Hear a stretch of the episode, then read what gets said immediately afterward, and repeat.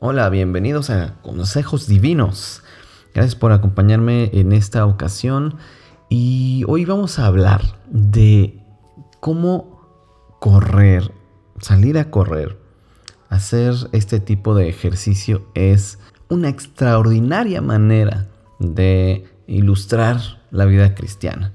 Y bueno, pues tú conoces obviamente la, eh, el ejemplo, la ilustración que usó el apóstol Pablo en cuanto a correr en una carrera y llegar a la meta, ¿no? Y esa ilustración hablaba específicamente de perseverar, ¿no?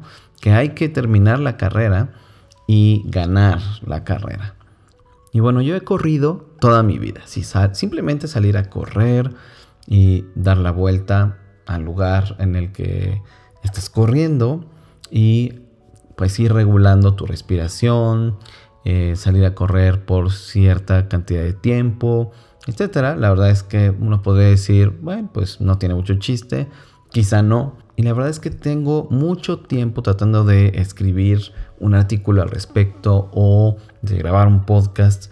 Entonces, eh, pues llegó, llegó el momento, llegó la oportunidad y pues tiene que ser a principio de año. Ahorita estoy grabando este podcast en un enero de 2022 y eh, pues tú sabes que a principios de año hay mucha gente que tiene sus propósitos y uno de sus propósitos es hacer ejercicio, ir al gimnasio, salir a correr o comer más saludable, leer la Biblia, eh, orar, ¿no? Porque pues muchos pues no lo hacen en el día a día y tienen el firme propósito de hacerlo ya todos los días, bien, en forma, disciplinadamente. Bueno, pues te cuento. Eh, tengo pues toda, desde adolescente, he salido a correr, he hecho este ejercicio que me encanta. Y bueno, pues ahora con estos em, aparatos que guardan realmente cientos o miles de canciones y pues te pones tus audífonos y sales a correr, pues es realmente em, una experiencia muy bonita. Mi salida a correr me ayuda a despejar mi mente, a bajar el estrés, a pensar en los problemas que hay enfrente, eh, a buscarle solución, me ayuda a ser creativo también. Pero independientemente del de, objetivo para el cual lo hago, he estado pensando en que es una manera muy bonita, muy efectiva de ilustrar la vida cristiana. Y te voy a poner, bueno, vamos a empezar. Voy a empezar hablando de esto. Te iba a decir, te voy a poner un ejemplo, pero pues no, ya vamos a entrarle al asunto. Y mira, cuando llegas al lugar en el que todos están corriendo, pues llegas y hay gente que está ya corriendo, ¿no? Eso es como, como unirte a la iglesia, ¿no? Y llegas y lo primero que tienes que hacer, bueno, si es lo que te recomiendo, por favor, que lo hagas, es llegar a calentar y hacer estiramientos no es bueno para tu cuerpo pues llegar y empezar a correr inmediatamente, ¿no? Aunque lo hagas a un ritmo muy suave. Es llegar y hacer calentamientos, estiramientos. Y eso es como empezar a eh, ver de qué trata la vida cristiana. Empezar a hacer lo necesario para em, conocer a Dios, para formar parte de una iglesia. Empezar, a lo mejor para algunos podría ser empezar a reunirte con otros en la iglesia, ¿no? Eh, más bien con la iglesia, en, el edificio en el que la, la, gente se reúne. Empezar a quizá ir a un estudio bíblico o empezar a hablar, a platicar de Dios y de la Biblia con otro cristiano. Empieza uno a hacer lo necesario, ¿no? Y uno ve que la gente está corriendo, hay gente que está caminando en una orilla, hay gente que está corriendo a una velocidad este, pues mucho más rápida que los demás, hay otros que van trotando o corriendo a una baja velocidad. Cada persona está haciendo algo diferente. y esto tiene que ver mucho con eh, desde hace cuánto ha salido a correr. Esto tiene que ver con su resistencia, su condición física, tiene que ver con su experiencia corriendo. Entonces, Esto podríamos compararlo a que cuando uno llega con la iglesia y empieza a conocer a las personas, uno se va dando cuenta que hay gente que tiene más experiencia en la vida cristiana, que hay gente que tiene menos experiencia en la vida cristiana, como, como uno, ¿no? Pero aquí hay algo muy interesante. Cuando uno se reúne con la iglesia las primeras veces, eh, pues, eh, bueno, de entrada uno no tiene, digamos, esa condición física, ¿no? Para eh, hacer las cosas. Es decir, pues obviamente te van a enseñar a orar, te van a decir que leer la Biblia todos los días es importante y tú lo vas a intentar y pues te va a costar muchísimo trabajo, ¿no?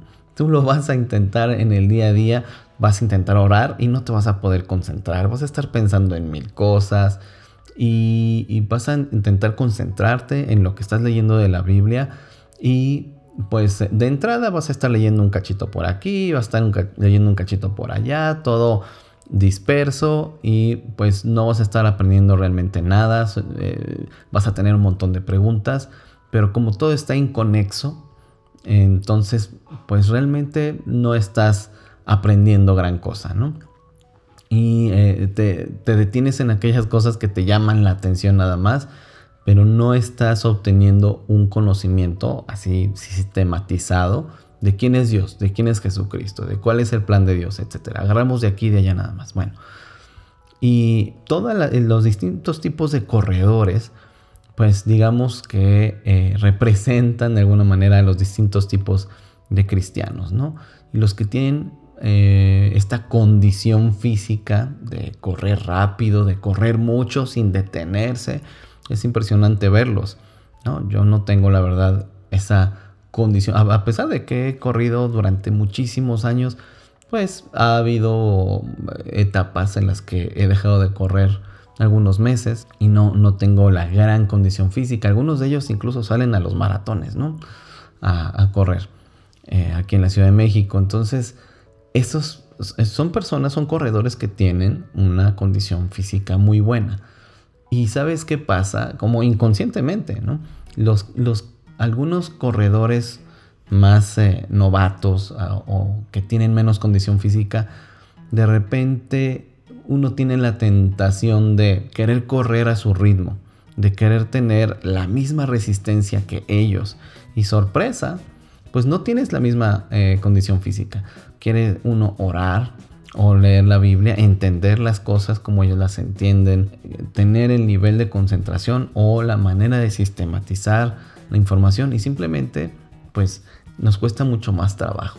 Simplemente concentrarnos, ¿no? Ya no es mi caso, pero bueno, estoy incluyéndome en este, en este grupo. Y ¿sabes qué pasa? Aquí hay algo muy importante porque como consejero en la experiencia que hemos tenido en restauraministerios.org estos 10 años, lo que he podido ver de manera muy consistente es que hay mucha gente que está muy frustrada porque no puede orar, porque no puede meditar en las escrituras eh, en una base pues eh, constante, diaria, ¿no? Sería lo ideal, pero no, no pueden, lo intentan, lo intentan y no pueden. Y esto los frustra mucho, esto los hace sentir eh, pues como unos malos cristianos, ¿no?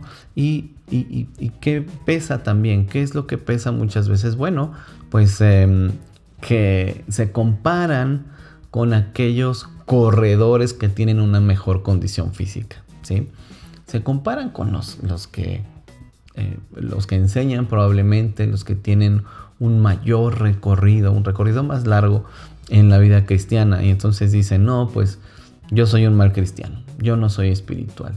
Y esto em, pues no es la actitud correcta. Yo creo que es muy importante entender eh, las limitaciones de cada uno, pero es más importante saber que podemos crecer, que no tenemos que ser un bebé o un niño espiritual, pues toda la vida, que podemos eh, usar disciplinas espirituales para mejorar, para eh, concentrarnos cuando oramos, para estar meditando las escrituras y para ponerlas en práctica, porque aquí no, a veces nos hacen sentir como que tenemos que leer todo y tenemos que conocer todas las historias bíblicas.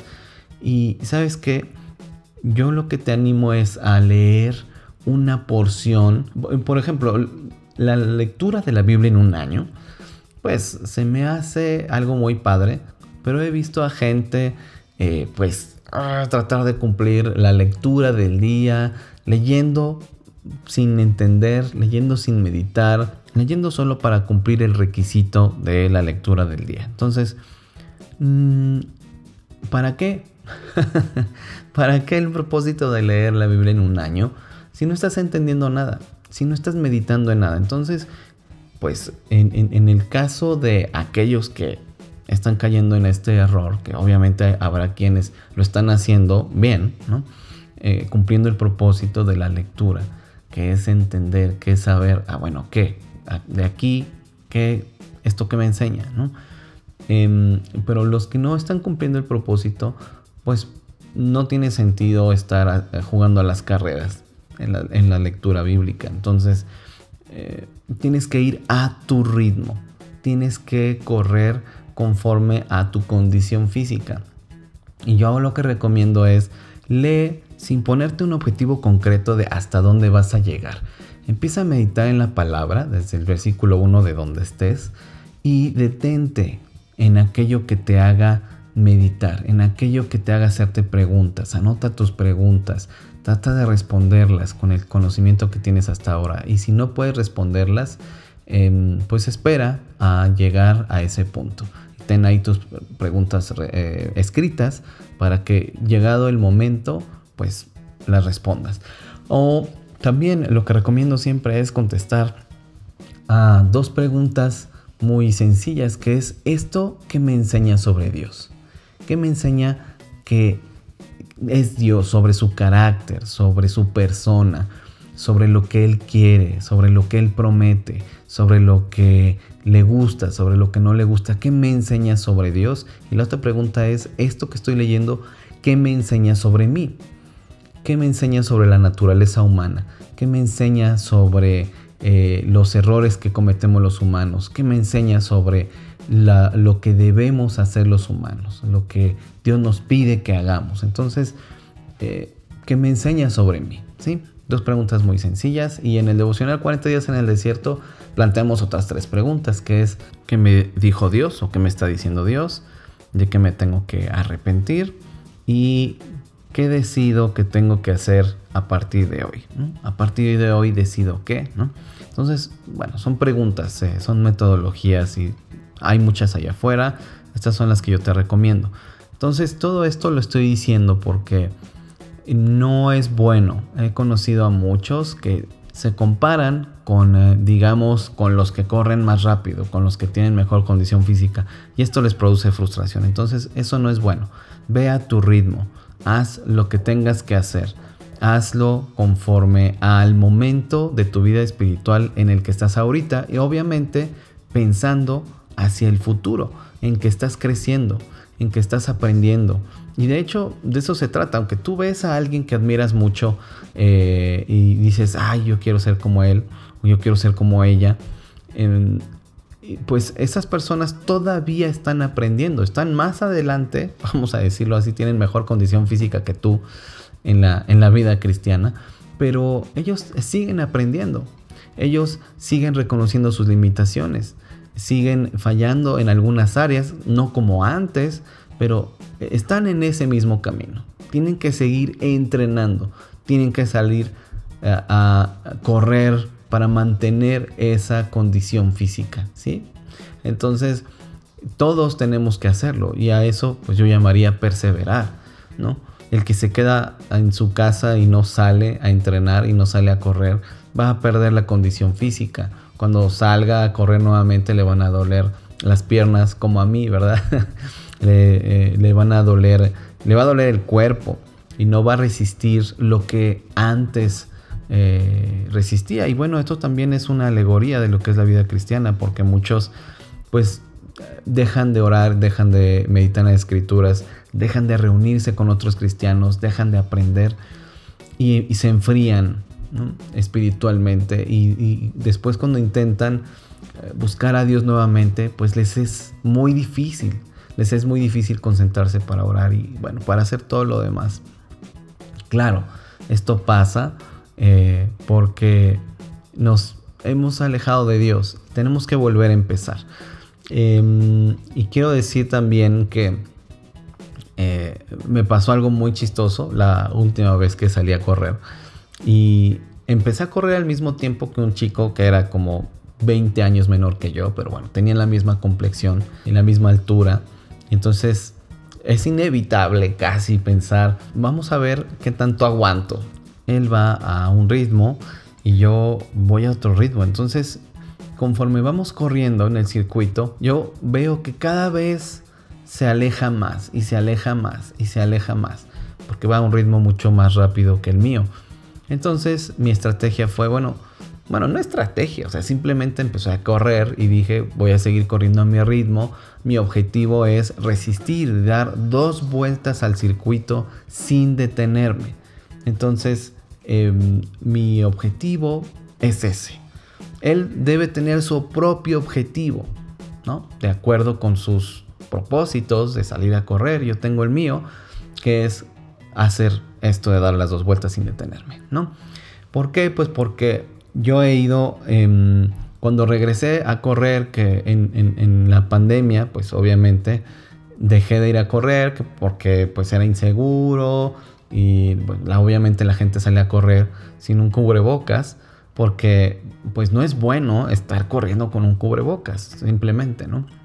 Entonces pues ya es cada decisión de cada quien si lo hace o no. Yo simplemente dije, mm, voy a dejar de correr un tiempo eh, en este lugar y, y pues eso provocó obviamente que perdiera un poco esta condición física que había obtenido. Entonces, pues estoy tratando de correr un poco más cada vez, cada vez, cada vez. Y entonces yo iba a mi ritmo. Eh, llegó un punto en el que pues no, lo perdía de vista porque es un circuito que tiene eh, pues casi casi como un cuadrado y yo empezaba uno de los lados y yo alcanzaba a ver a este chico allá muy lejos casi hasta el fondo de, de este mismo lado entonces eh, al principio la verdad es que sí quería alcanzarlo, pero pues ya vi que era imposible. Y me concentré en mantener mi respiración, en mantener mi ritmo, mi fuerza. Obviamente eh, los muslos pues empezaron a dolerme cada vez más. Y aquí pues entran otras cosas como la técnica, ¿verdad? Con la que uno corre. Bueno, pues para no hacerte el cuento largo, eh, ya cuando estaba a punto, eh, a punto de terminar el circuito hay una serie de curvas en las que pues ya no puedes ver qué tan lejos va la otra persona. Y yo francamente ya había olvidado ese tema. Yo estaba luchando con mi propia resistencia. Eh, porque la, la, mentalidad es muy importante al correr. Y yo sé que pues en todo, básicamente. Pero cuando uno corre, la mente te está diciendo, ya no, para ya no puedes, ya, ya no puedo más, eh, estoy muy cansado, me están doliendo las piernas, eh, voy a detenerme. Pero sabes que la cuestión de la mentalidad, y, no es por una cuestión de masoquismo, ¿no? De ah, sentir el dolor y decir, sí, está muy bien, ¿no? Es simplemente vencer tus limitaciones, y no estoy hablando de pensamiento positivo, ¿eh? Es simplemente es decir, a ver, yo podría parar ahorita en este momento y no pasa nada y el mundo va a seguir rodando y yo voy a estar bien. No pasa absolutamente nada si me detengo en este momento y no cumplo mi objetivo de terminar las dos vueltas sin parar. No pasa nada, pero yo quiero cumplir mi objetivo. Sé que puedo cumplir mi objetivo, entonces estoy ayudando a mi cuerpo a generar una mejor resistencia, una mejor condición física. Pero es, no nada más es el cuerpo, también juega la mente. Y en este, en este punto la mentalidad la que te ayuda es a seguir, a mantenerte corriendo, a llevar más allá eh, las condiciones en las que estás y saber que eh, lo lograste, ¿no? Si hubieras, si te hubieras detenido no hubieras cumplido el propósito, pero seguiste porque enfocaste tu mente en ello y lo logras. Cuando lo logras realmente, logro dar esas dos vueltas sin detenerme, claro, con a mi ritmo y manteniendo mi respiración, etcétera, pues se siente muy bien. se siente muy bien fijar en tu mente el objetivo de llegar a hacer algo que sabes que puedes hacer y que estás, estás mejorando tu condición física, etc. Y eso pasa realmente en la vida cristiana. Porque en consejería me he topado, y bueno, en mi experiencia personal, cuando las tentaciones llegan y tú simplemente eres débil, ¿no? Así como cuando corres, tu, tu cuerpo y tu mente son fuertes y cumples tus objetivos, o no, o, tu cuerpo es débil y tu mente es débil y no cumples tus objetivos. Entonces, en la vida espiritual, así también es. Bueno, la vida espiritual me refiero a vivir tu vida con Cristo como tu fundamento, ¿no? No, a orar o a leer la Biblia específicamente, ¿no? Entonces, es muy similar porque si eres débil, cuando llegue la, cualquier tentación, no vas a poder mantenerte en el camino vas a parar, vas a fallar, vas a hacer lo que no tienes que hacer. Eh, y esta fortaleza pues tiene que ver con poner tu mirada en Jesús y saber que Él lo dio todo por ti y que tú lo que tienes que hacer es poner, rendir tu voluntad débil y limitada, rendirla a Él porque el poder de Dios es el que te va a mantener en pie. El poder de Dios es el que te va a ayudar a perseverar. No tú, no tu fuerza y no tu mentalidad. Pero dentro de la debilidad tuya y mía, de cualquier ser humano, dentro de esa debilidad nosotros podemos poner la disposición. El, el amor a Dios que nos mueve, el amor al prójimo que nos mueve.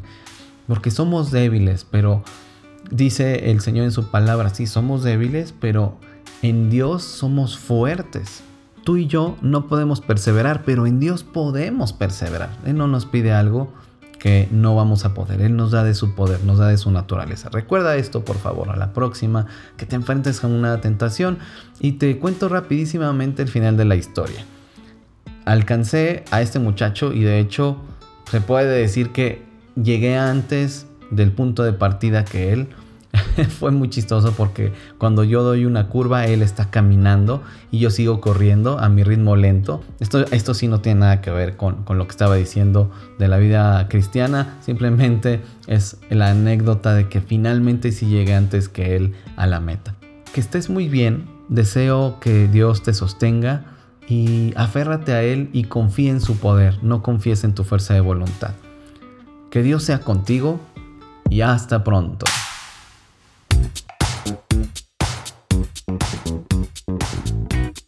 Consejos Divinos necesita tu apoyo. Ve a restauraministerios.org, diagonal donaciones y envíanos tus aportaciones para seguir sonando. Seguimos en contacto en Efraín-Campo en Twitter en Restaura Ministerios en Facebook o escríbeme a contacto arroba restauraministerios.org. También te veo por allá en mi blog. Eso es todo en esta ocasión. Hasta la próxima y recuerda, seamos siempre y en todo el brazo extendido de Dios.